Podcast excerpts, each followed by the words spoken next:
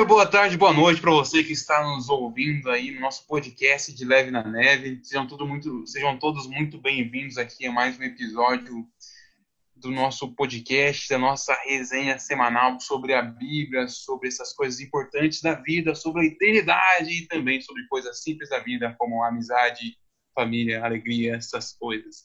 Estamos aqui com a nossa galera tradicional, estamos aqui com o nosso queridíssimo Dudu, também estamos aqui com a Fernanda aí de volta às atividades regulares depois de algum tempo de ausência. Estamos juntos, Fernanda, estamos juntos sempre para o que precisar aí. E também estamos aqui com o Mago, Marcelão. E aproveito e já deixo com o Mago aí, perguntando para ele, que é o nosso baluarte da sabedoria. E, e aí, Mago, como é que vai funcionar aí a nossa episódio hoje? Fala, Leandão, cara. Hoje nós vamos falar sobre questões muito legais ali no livro de Lucas, a gente vai falar de uma trilogia ali, como Leander gosta de chamar, essas três parábolas que nós lemos em Lucas capítulo 15, que tem ali a parábola da ovelha perdida, a parábola da dracma e do filho pródigo. E hoje a gente vai ler as primeiras duas, as primeiras duas parábolas, né? E num próximo podcast a gente vai falar sobre a parábola do filho pródigo. Vai ser isso que vai rolar aí, Leander. Trilogia em duas partes, sensacional, mano. Cara, é, preciso confessar para vocês que o Evangelho de Lucas é meu evangelho favorito, é o meu segundo livro favorito da Bíblia, depois de Eclesiastes, então sou um pouco suspeito de falar que essa história, eu acho ela sensacional, ela está aqui bem no centro do Evangelho de Lucas, tem muitas coisas boas aqui, uma das parábolas mais conhecidas, só que tem algumas coisas sobre ela que às vezes a gente ouve falar sobre, sobre a parábola, mas a gente não consegue pescar alguns detalhes interessantes, e é isso que a gente vai tentar fazer hoje sobre essa, essa busca aí do Pai para conosco, né? tem todo um contexto que a gente vai ler. Mas fala aí, Dudu, quais são suas expectativas aí, cara? Vai dar boa hoje? Não, sempre dá boa com vocês, né, mano? Com vocês é conhecimento e diversão garantida já, velho. Nossa, caramba, hein? Parece até aqueles jogos da Xuxa, tá ligado? Mas vamos lá, vamos lá. Como assim, jogos da Xuxa? O que, que é isso? É, mano.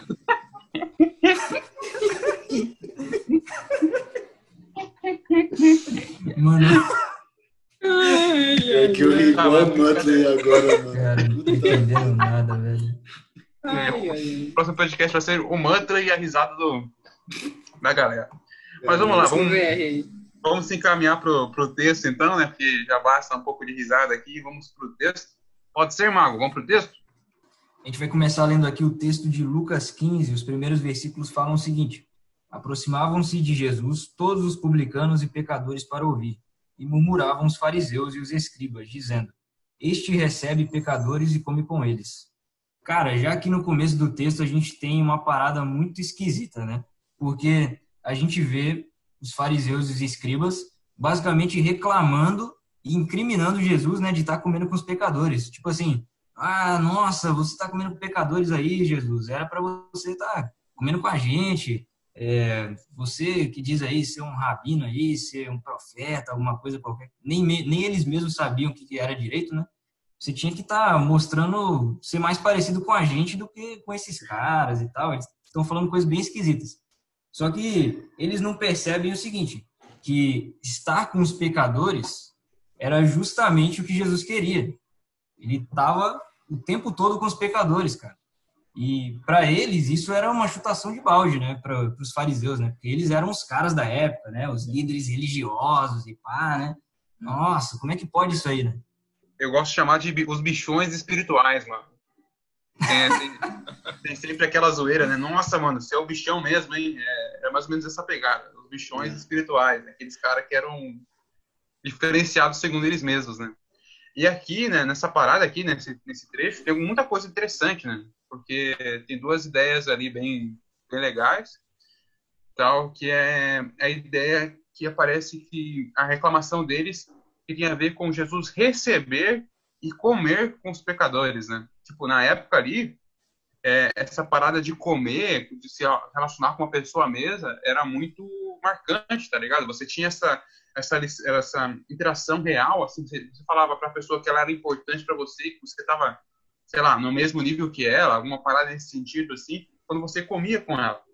Quando você celebrava uma refeição, era muito importante, né? E, é, e eles vendo assim, pô, Jesus, que é, eles tinham como mestre e tal, e tudo mais, né? Realmente, ele era um mestre, ele era um grande líder, ele estava agora não como eles, né? Como os fariseus ali, ali estavam só andavam entre eles e tudo mais. Ele estava lá com os pecadores e não só estava com eles, estava comendo com eles. E essa ideia de recebe aqui pode dar a ideia de que Jesus estava recebendo na própria casa, talvez até os pecadores estejam dormindo na casa de Cristo, sei lá, né? É, e isso aí meio que assusta os caras. E lembrando, né, que os fariseus e escribas, os caras eram o auge ali da religião, né, do povo, né? Os caras eram o auge. Na época não tinha não tinha eh, Bíblia em casa da galera, né? Tipo, eram rolos gigantes, né, de pergaminho de Bíblia. Então, tipo assim, você precisava desses caras aí para saber o que estava acontecendo na Bíblia, na, na religião e tal. Tipo assim, ah, como é que funciona isso aqui, seu fariseu e tal?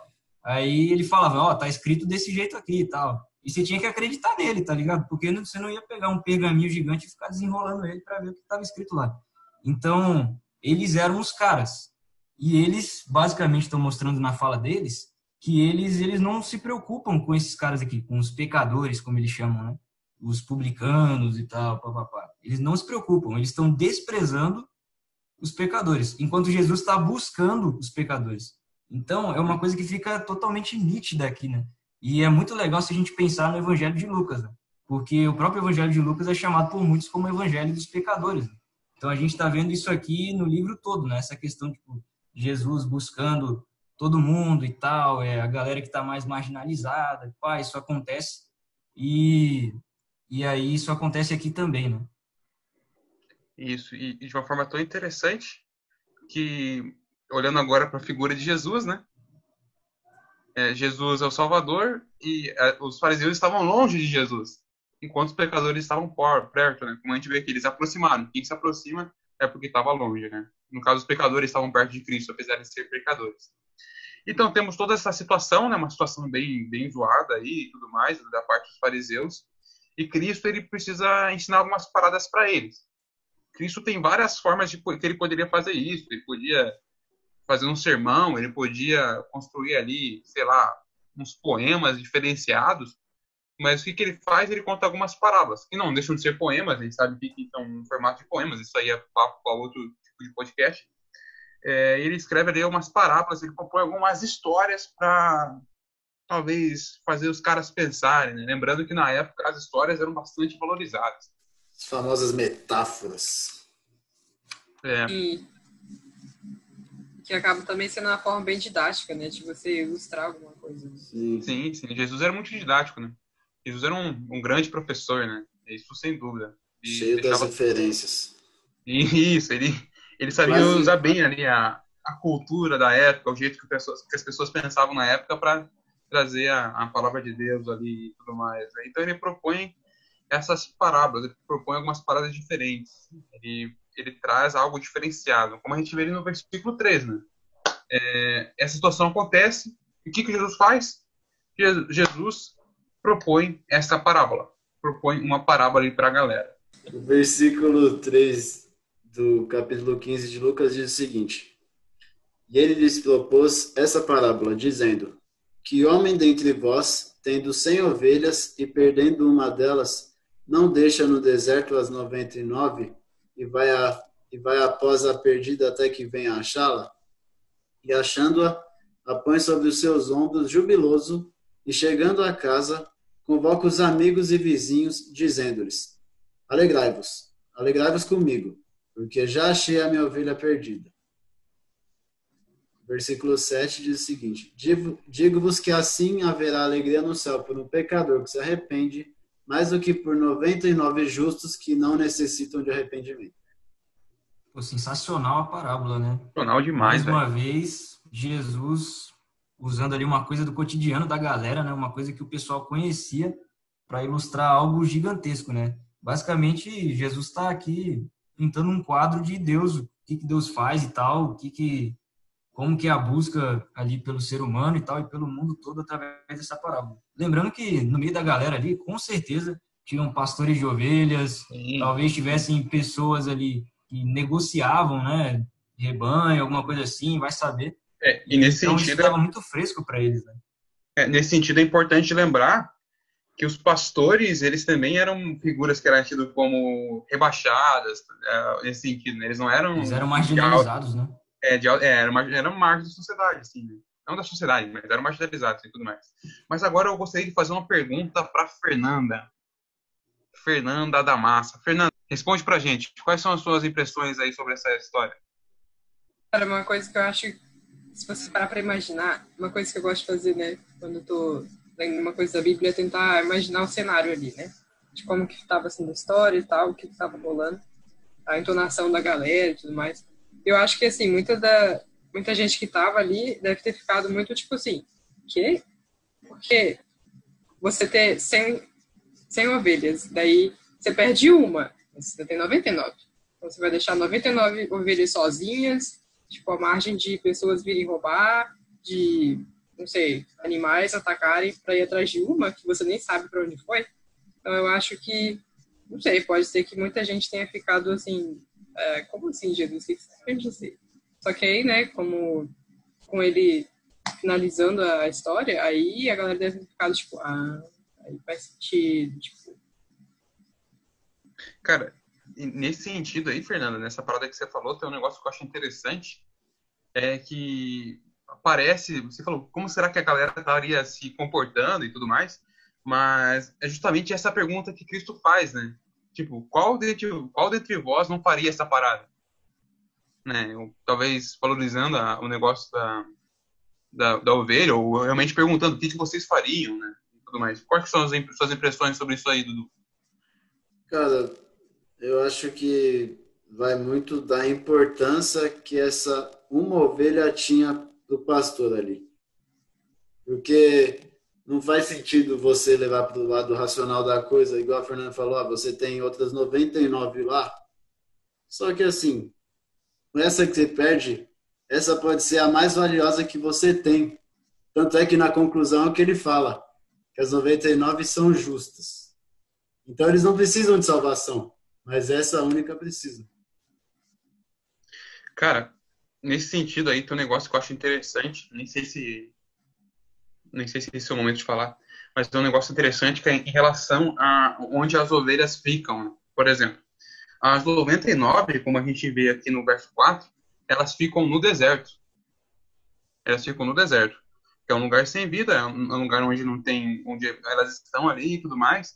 Só que a ovelha que é perdida e é achada, ela vai para casa. Ela não fica no deserto. Ela vai para casa e tem festa por causa dela. Acho interessante. E tem muito paralelo com os pecadores, né? É, o que Cristo está fazendo ali? Está resgatando, está trazendo para casa, está trazendo para casa e por isso tem festa. Né? As que estão no deserto, às vezes não tem festa porque elas estão lá. Enfim. Já estão é. seguras, né? De certa é, forma. É, tem, tem um pastor cuidando delas lá, né? Sim. Mas não, é, essa perdida, ela não vem para qualquer lugar. Ela vai para casa. Ela não fica no deserto. Ela vai para casa do. Vai para casa do, do pastor. E mais do que isso, tem festa. E tudo isso mostra o valor dela, né? O valor dessa ovelha. Igual o Dudu estava dizendo ali. É, e para os caras lá também na época, pensa, os pastores, você acha que para eles, sei lá, perder uma ovelha não era, não era ruim?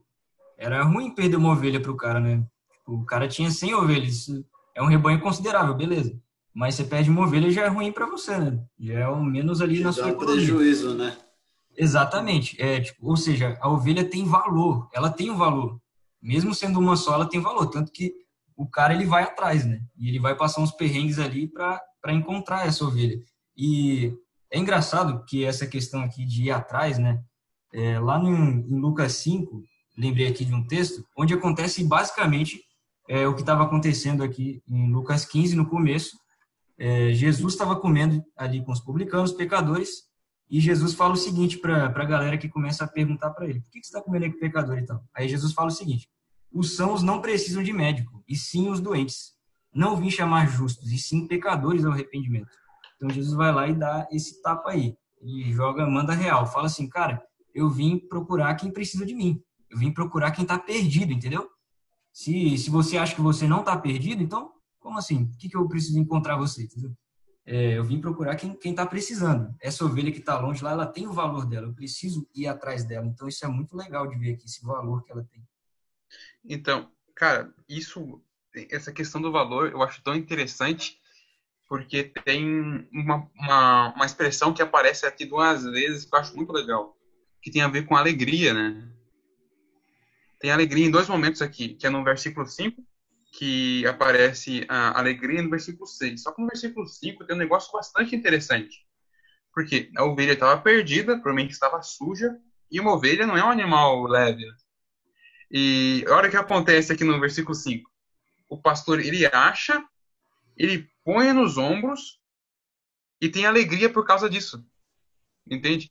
E ele tem alegria que ele vai, ele vai ter, ter esse, todo esse esforço de trazer ela de volta para casa, toda esfarrapada, toda lascada.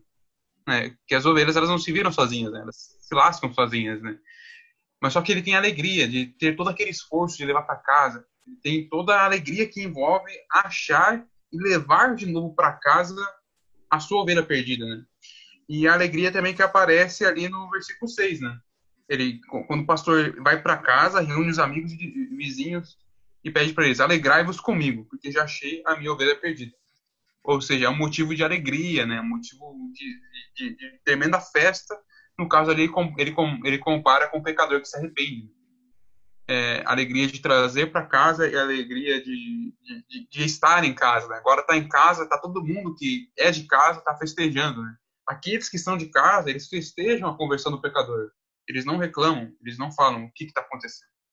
E essa alegria, ela fala muito mais, muito mesmo sobre Deus aqui, nessa parábola, na parábola da dracma também, do filho pródigo, porque a gente está lembrando, né? Jesus está falando aqui no meio dos pecadores, dos publicanos, dos fariseus e dos escribas, que perguntaram aquela questão ali para Jesus. E para os escribas e fariseus, como é que funcionava a questão? Se você é pecador, se você fez uma coisa ruim, você agora tem que se arrepender e tal, totalmente, e aí Jesus vai te perdoar. Jesus não, né? Aí Deus vai te, vai te perdoar, né? De acordo com eles, né? Eles não acreditavam em Jesus, né? E, e o que que acontece? Na parábola, você não vê o cara repreendendo a ovelha, tipo, falando assim, nossa, maldita ovelha, me fez vir até aqui, me cansei e tal, de vir até aqui e tal. Você não vê o cara batendo na ovelha, tocando ela para casa assim, sabe? Tipo, empurrando ela. Basicamente, o cara pega e coloca a ovelha nas costas dele, sem falar nada. Ele não reclama de nada, coloca a ovelha nas costas e vai embora. E fica feliz por isso. Então, essa questão da alegria é muito interessante, porque mostra é, o contraste imenso que tinha ali é, na mentalidade desses líderes religiosos, como eles tratavam os pecadores, como eles achavam que deveria ser, e como Jesus tratava, né, que estava mostrando a forma como Deus age com essa situação, né? como Deus é, busca o pecador, como ele se alegra com isso, né, independente da, da ovelha ir longe ou não. Né? é um filme de resgate, né? Ele faz todo o esforço pelo resgate. A ovelha não tem o que fazer, né? A gente pode, sei lá, colocar alguns exemplos aí, né, de, algumas coisas mais contemporâneas, né, coisas que acontecem nesse sentido. É, o Marcelo falou ali do, do filme Busca Implacável, né? Tipo, tem, colocou o exemplo do, do Toy Story também, Toy Story 2, onde os amigos vão resgatar o resgatar o Woody lá da casa do, do Homem-Galinha. Tem vários desses pontos né, que acontecem.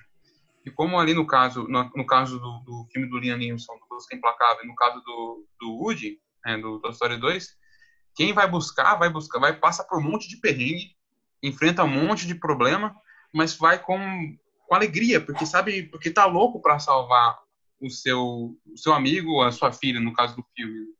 E Deus funciona da mesma forma aqui, né? Ele vai com alegria, ele vai, todas as dificuldades ele passa assim, passa feliz, porque ele sabe que aquilo é importante porque ele quer que aquela ovelha esteja de volta para casa, não esteja longe, perdida, longe de casa. Quer trazer para casa, quer trazer para casa. E é interessante também, Deus quer trazer todos para casa. Né? Com certeza, as 99 ovelhas, ele, o pastor também queria levar para casa. E, e, é isso que ele propõe aqui no verso 7, né? Arrependam-se, né? sejam o, arrependimento por ser pecador é algo que, eu estou buscando, né? É um dos pontos interessantes aqui, o arrependimento. É, aqui fala de 99 justos que não necessitam de arrependimento, mas todos nós precisamos de arrependimento.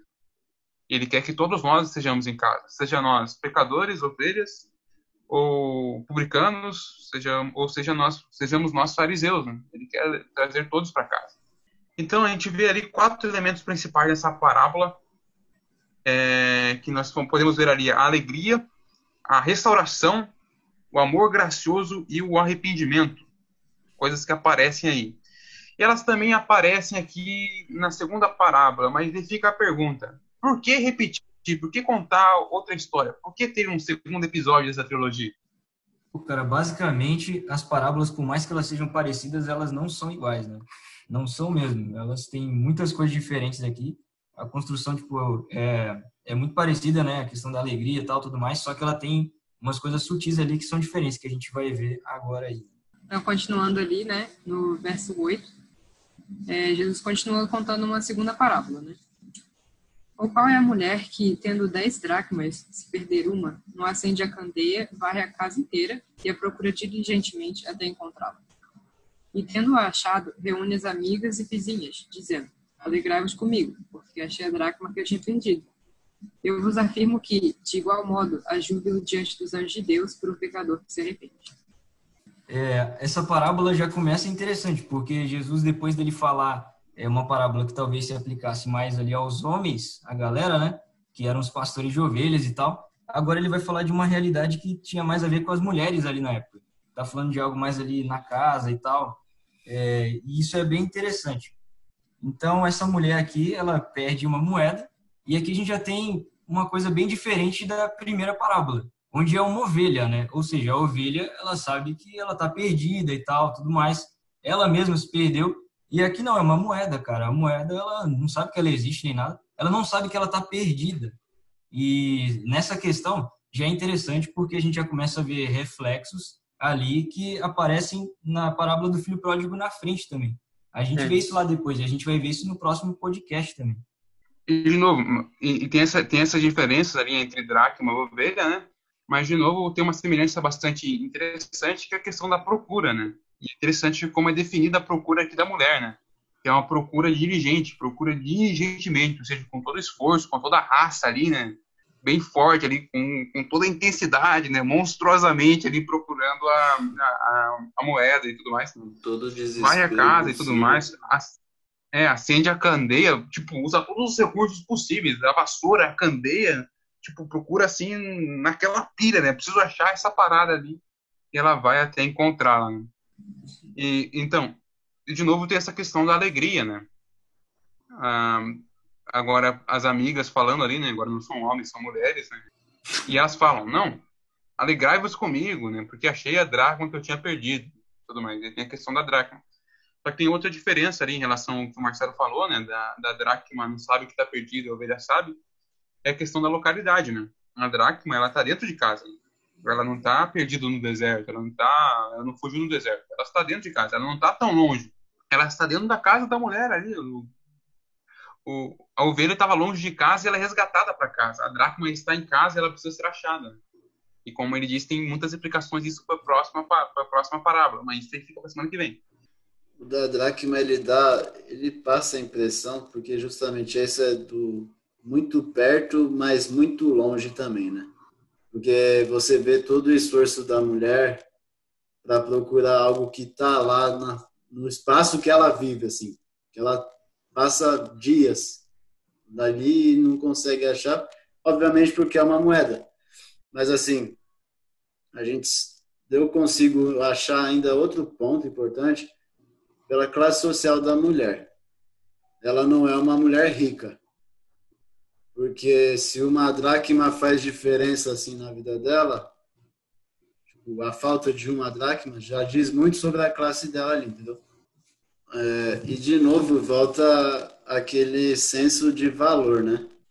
A falta de uma a gente já vê pelo desespero, como o Leandro bem disse, da diligência da mulher que vai varrer a casa, pega a candeia, que a gente explicou nos, nos dois podcasts atrás, que era um tipo de vela e tal, para tentar achar. E daí depois a gente vê toda a alegria dela, como bem disse o meu amigo e monstruoso Leander, da, da reunião das amigas e com as vizinhas da mulher, de ter achado a dracma perdida. Então, você falou que eu sou um monstro, mas na verdade o monstro aqui, o cara diferenciado aqui é Cristo, né? O jeito que ele fala e tudo mais é sensacional, né? O que eu acho muito bonito em relação a Cristo é, o, e o propósito dele em falar isso, isso nesse sentido é porque ele estava ali falando com pecadores, ele queria salvar os pecadores, mas ele também queria salvar os, os fariseus, né? Ele não estava ali só pelos pecadores, ele tinha, ele tinha a intenção de salvar os fariseus também.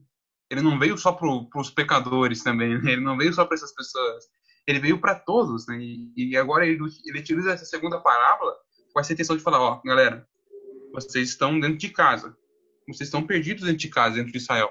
Vocês não entenderam que vocês estão perdidos, vocês não sabem que estão perdidos. É, tipo, Mas eles não se reconheciam como pecadores, é, eles né? reconheciam e Jesus está dando esse toque para eles, mesmo para eles, né, que são considerados os grandes vilões ali do, dos evangelhos. Né? Exato. Cristo veio salvar, veio salvar todos eles. Ele não veio só por classes, ele não veio por por só para pecadores, não veio só para reis, ele não veio só para um tipo de pessoa, ele veio para todo mundo. Porque todos somos pecadores e precisamos da graça dele. E nos dois pontos, a, a salvação ali, né, nas duas parábolas, o encontro acontece não é por causa de quem está perdido, é por causa de quem está procurando. Uhum. Então isso é sensacional, porque a ação sempre vem de quem está procurando.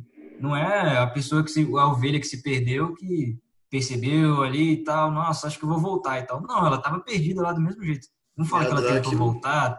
É, exatamente, a Dracma nem sabia que estava perdida, estava lá na a Dracma estava lá no chão batido lá daquela de terra batida da época, toda empoeirada no meio da poeira, numa casa escura que não costumava ter muita janela, e estava perdida lá dentro. Então, como é que ia achar? Tinha, tinha que varrer bastante, diligentemente, para poder encontrar ela. E isso aparece aqui nas ações, né? Por exemplo, lá no versículo 4 tem, ó, e vai em busca da que se perdeu. Aí no versículo 8, acende a candeia, varre a casa, procura diligentemente tal. As ações vêm todas ali de quem está procurando. As ações, ou seja, as ações vêm de Deus, né? As ações vêm de Jesus que vai atrás. E isso traz uma coisa que é totalmente ali contrastante com o pensamento também dos fariseus e dos escribas, né? Que pensavam que eles tinham que fazer alguma coisa para alcançar a salvação. Inclusive, eles chegavam ao ponto de criar várias leis em cima de leis lá, só para poder tentar cumprir alguma coisa. Então a gente tem exemplos, por exemplo, é, da questão do sábado lá, né? Onde eles falavam, olha, não pode ceifar aí e tal. Aí o cara, se ele achasse um cabelo branco na cabeça dele tirasse, ele estava ceifando. Então ele não podia tirar um pedaço do cabelo dele tal. Senão ele estava ceifando. Exato, Até o cuspe, né? É, o é, cuspe que ia regar as plantas e tal. Pois é. Então, tipo assim, é, é totalmente diferente do que Jesus está falando. Jesus está dizendo, tá dizendo o seguinte, a salvação ela não vem porque você busca a Deus, ela vem porque Deus busca você. Tá falando de uma coisa totalmente diferente. Então, tá virando de cabeça para baixo ali o mundo dos fariseus e dos escribas. E tá mais do que isso, falando com os pecadores os publicanos o valor que eles têm e a importância que eles têm a ponto de Jesus ir atrás deles, de Deus ir atrás deles. Ou seja, você não está desamparado, você não está totalmente perdido, porque eu estou te buscando. Né? E, e esse é um negócio interessante em relação ao contraste, né? Porque, como você falou no começo do episódio, Marcelo, os fariseus eles eram conhecidos por ser os, os paladinos da palavra, né? os, baluartes do evangelho, da, da Bíblia e tudo mais. E o que, que a gente vê no terceiro capítulo da Bíblia? Justamente o que você falou, Deus correndo atrás do homem, né? Deus correndo atrás de Adão e Eva. Onde é que vocês estão? Onde é que vocês estão? Deus sabia onde ele estava, mas estava lá correndo atrás dele. Ele vai lá, ele dá roupa para eles e tudo mais, como a gente falou em outros episódios aí tudo mais, cuida deles, promete que vai vir a salvação e tudo mais. E é assim que Deus trabalha, né? E os fariseus não tinham sacado isso. Mas, de novo, aqui, nessa parábola, acho que talvez seja um dos principais pontos nesse sentido, é, claro, em paralelo com a história de Nicodemos, que Cristo faz isso também, é Jesus trabalhando para salvar os, os fariseus, para que eles entendam o evangelho e vivam de acordo com isso, né? para que eles entendam a mensagem da Bíblia, que eles eram mestres e tudo mais. Jesus tentando salvar ali, Jesus sendo misericordioso até para aqueles que não tinham misericórdia. É, um outro ponto também que eu percebi aqui no verso 10 é que Jesus está falando assim, né? Eu vos afirmo que, de igual modo, há júbilo diante dos anjos de Deus por um pecador que se arrepende. Então, isso para mim dá a entender o seguinte, assim, mesmo você estando dentro da igreja, ou sendo fariseu lá, como o, Leandro citou, né, que eles já conheciam a, a, palavra e tudo, já conheciam bastante, tinham bastante conhecimento e tal.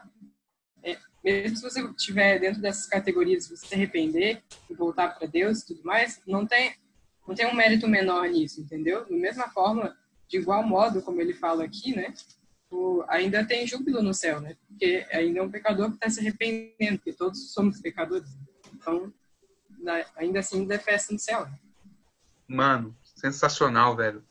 Você é louco, mano. E pegando o que você mesmo. falou, Fernanda, é tipo, eu penso mais assim, nós aqui, como pecadores, a gente erra todo dia, né?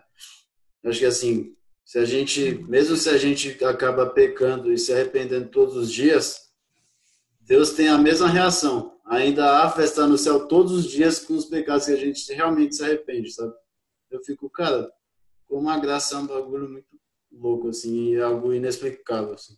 Achei sensacional o que você falou, Pamela. Sensacional. Porque é, como a graça ela se manifesta para todas as pessoas, né? E como a salvação para todas as pessoas, independente de que pessoa seja, né?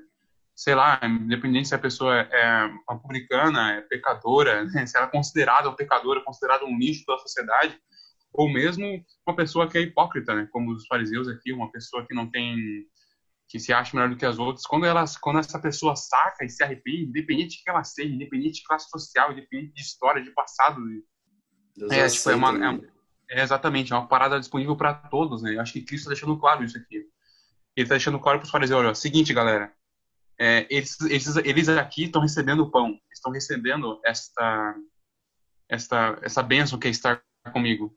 E é mais, basicamente um convite, ó, vocês também vocês também podem ter essa bênção. E se vocês vierem a mim, se reconhecerem como pecadores, vai ter festa no céu igualzinho teve festa para essa galera aqui. É, também então, é, é, uma, é um convite da graça também, né? É uma repreensão para os fariseus, mas também é um convite para eles. Seguinte, galera, se arrependam, nasçam de novo. Assim, mesma coisa que ele falou para Nicodemos, outro fariseu lá, né? E essa festa, essa alegria que Deus tem é, em achar o pecador e tudo mais, ela é tão forte, é tão real que ela aparece nas três parábolas. Né? Ela aparece na parábola da ovelha perdida, da dracma e do filho pródigo também. Ou seja, é algo importante mesmo, é o que acontece.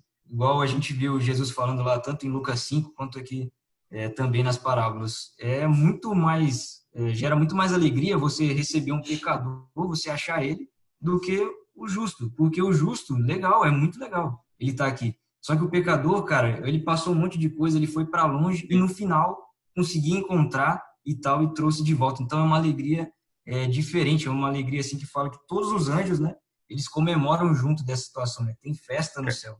Então é muito legal isso aí. E essa figura de festa no céu, ela me lembra uma, uma torcida explodindo por causa de um gol, sabe? Não sei, eu sempre tive essa visão, assim, né? É, tem, meu pai me conta, sempre falava a história quando era moleque, da questão de quando Jesus falou está consumado na cruz, o céu entrou em festa, né? Porque entendeu que o plano da salvação tinha sido completado. Eu sempre imaginei isso, né? Tipo, a gente aqui assistindo a Copa do Mundo naquela tensão, de repente sai o gol, daí o Brasil todo explode, o estádio explode. Né? Eu acho que é mais ou menos isso que acontece, né? Alegria tremenda, assim, tipo, nossa, conseguimos e tudo mais. Eu acho que é mais ou menos isso que acontece no céu, sei lá, uma, uma figura que a gente tem aqui, né? Uma Mas é comemoração é de verdade, né? Então. É, tipo, todo mundo se abraçando assim, né? Igual no gol mesmo, se abraçando. Conseguimos, conseguimos. Mas uma lá, constância, né? tipo, muito maior, né? Você não vai esperar quatro anos pra isso acontecer, tá ligado? É, exatamente. Um negócio que acontece todos os dias. Né? Exatamente. Isso que é mais bonito. Isso que é mais bonito, porque cada pessoa é uma festa que explode o céu de alegria, tá ligado? Sim. Isso é sensacional. Isso é lindo demais, cara. Independente de quem ela seja. Né? Isso é sensacional. E Jesus, com essa parábola, ele está falando coisas muito grandes aqui, né? Mas uma que eu acho muito legal é porque a afirmação que os fariseus e os escribas fazem para Jesus é a seguinte, né? Fala, ó, este recebe pecadores e come com eles. E Jesus, ele conta essas parábolas e ele mostra que ele não está só recebendo, ele está indo atrás, ele está procurando essas pessoas. Então, eles estavam incriminando Jesus, falando assim: Nossa, você recebe esses pecadores em volta de vocês? Aí Jesus falou: Não, eu não recebo eles. Muito mais que isso, eu vou atrás deles. Legal. Eu procuro eles. Eles têm o valor deles. Olha, uma ovelha tinha muito valor na época, uma dracma tinha valor, são coisas que têm valor. Eu vou atrás deles, eu, eu valorizo vocês, está falando ali para os pecadores publicanos em volta, né? Como foram chamados. Então isso é extraordinário aqui, né? Jesus ele ele sempre ele é perguntado de uma coisa ou fala alguma coisa dele, ele fala não, ele aumenta, ele aumenta e mostra qual é a realidade do evangelho, né? mais uma aula do qual é a mestre. realidade de Deus, né? Exatamente. É sensacional, cara. Não, essas parábolas aqui, né? É já para deixar o, o gostinho aí pro próximo episódio aí do nosso podcast, são sensacionais, né? Acho que como Jesus, quando como Jesus coloca cada palavra, a gente não, a gente não chegou nem perto de analisar tudo, as estruturas e tudo mais. aqui Nem perto, né? É, mas é genial, cara. Jesus aqui e, e Lucas transcrevendo isso é genial, né? o jeito que, que põe aqui e tudo mais, né? São muitos contrastes, são muitas, são, são pequenas histórias, você vê, pô, são, a primeira tem quatro versículos, a segunda tem três, mas já, já falou aqui meia hora, daria para falar muito mais, né? Como ca- cada né, os detalhes ali importam e tudo mais, né? Hum, Cara, é sensacional. Mas é isso aí então, galera. É, se a gente falasse um pouco mais, a gente ia acabar entrando aqui na palavra do filho pródigo e ela fica para semana que vem, então vamos evitar spoilers aqui. e vamos parar por aqui. Vou perguntar para a galera, começando pelo Dudu. Dudu, quais são suas considerações finais aí sobre o texto e quais são as suas impressões, as suas, seus traumas aí? O que você tem para falar para nós? Traumas não, né? Eu acho que esse- essa parábola aí, ela, ela dá um sinal de alegria, assim. Mas o que eu tenho para mim, assim, dessas duas, em princípio, em princípio a da Daca. Que Deus está disposto a ir atrás da gente em qualquer lugar que a gente estiver. É só a gente estar disposto a aceitar o resgate dele, sempre. E também que ele não faz acepção de pessoas. Ele vai em busca do pecador, como a gente disse. Fernando, alguma consideração final aí? Ah, acho que nem fica tão difícil, né, da gente... Porque, assim, Jesus era tão didático, né, que nem fica tão difícil É, pra você verdade. achar uma, uma aplicação. Mas o que eu tiro é que, cara, essa, essa comparação, né, de uma pessoa que tá que estava sabendo que ela estava perdida, uma pessoa que não estava sabendo, um objeto, né, no caso, que não sabia que estava perdido. E isso para mim fala bastante que, tipo assim, se você estiver dentro da igreja, você conhece alguém que está dentro da igreja, ou alguém que está fora, não importa, entendeu? Deus, o que ele quer é te salvar, entendeu? Não importa onde você estiver. E, e também, de novo, né, no caso da ovelha, não importa o quão longe você esteja, o que você tenha feito, entendeu? Tipo, contanto que você aceite a graça dele e a busca dele por você, tá tudo certo, entendeu? É, e uma coisa também é que, conversando com algumas pessoas, a gente consegue ver que tem gente que tem uma percepção sobre é, a questão de você estar perdido e voltar para a igreja ou algo do tipo, e aí tem muita gente que fala assim, ah, mas se você está fora ou nunca teve dentro, ou algo do tipo, nunca conheceu, e aí você conhece se interessa por aquilo, se envolve com Deus e tudo mais, ah, parece que é mais forte, entendeu? Tipo, parece que a conexão é maior, ou, ou coisa assim, sabe? Do que você que já estava lá dentro. Mas isso aqui prova exatamente o contrário, sabe? Essa parte é onde Jesus fala, de igual modo, ainda tem júbilo no céu, entendeu? Não importa aonde você estiver, entendeu?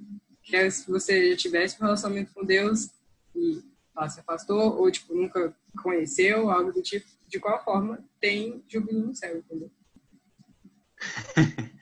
Isso aí, sensacional. A Fernanda falou, vocês tinham que ver aqui, a gente tá vendo aqui a Fernanda falando, ela falando uma empolgação aqui, foi sensacional. Fernanda. Vamos fazer, perguntar as impressões finais aí do Mago. E aí, Mago, quais são as suas impressões aí? Cara, tem, tem um monte de coisa legal aqui, mas eu acho que eu vou falar só uma coisa que tem a ver ali com a primeira parábola, né, da ovelha, que é justamente quando o cara encontra a ovelha, né? O que que acontece?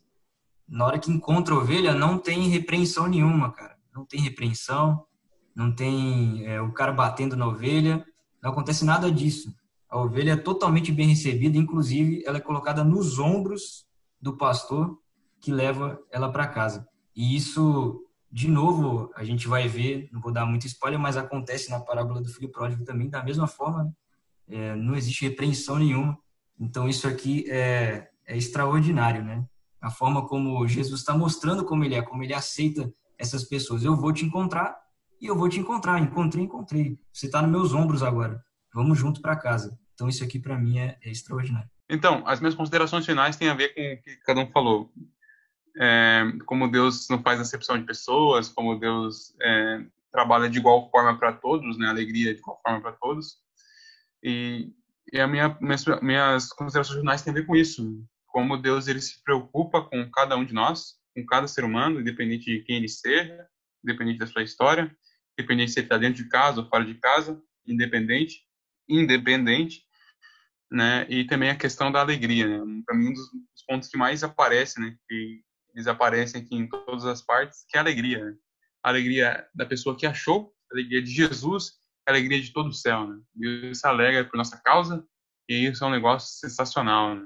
Eu acho que mais por aí, né? Que nós possamos nos arrepender e alegrar Jesus, né? Acho que esse é um dos grandes pontos aqui que eu tiro de lição. E é isso aí, acho que as considerações finais foram feitas. Essa aqui é a nossa parte 1 aqui da nossa resenha sobre Lucas 15. Semana que vem tem mais. E é isso aí, galera. Satisfação. Até o próximo episódio com a continuação desta parábola incrível. Valeu, galera. Abraço aí para vocês. Ai, gente. Valeu, galera.